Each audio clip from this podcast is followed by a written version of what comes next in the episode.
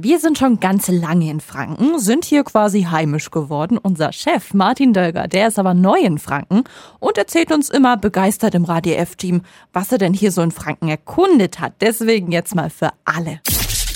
365 Dinge, die Sie in Franken erleben müssen. Und damit einen schönen guten Morgen an unseren Chef Martin Dölger. Servus Martin. Guten Morgen. Wie gefällt's dir denn in Franken? Sehr gut, sehr gut. Jetzt warst du ja schon fleißig auf Erkundungstour in deiner neuen Wahlheimat. Diese Woche stellst du uns jeden Tag deine Highlights als Neufranke vor.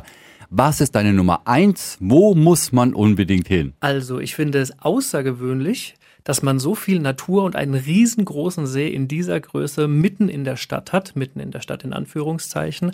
Ich wohne in der Nähe und deswegen mache ich das auch fast jeden zweiten Tag eine Runde komplett um den Wördersee. Was ist da jetzt so besonders schön und gut? Man hat das Gefühl, dass man nicht in der Stadt ist, obwohl man in der Stadt ist. Ich habe das Gefühl, ich bin mitten in der Natur.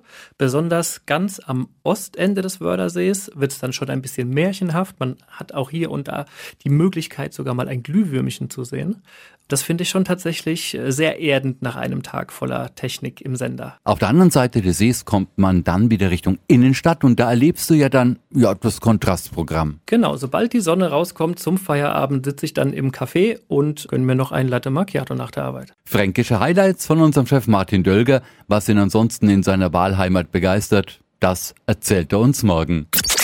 365 Dinge, die Sie in Franken erleben müssen. Täglich neu in Guten Morgen Franken um 10 nach 6 und um 10 nach 8. Radio F.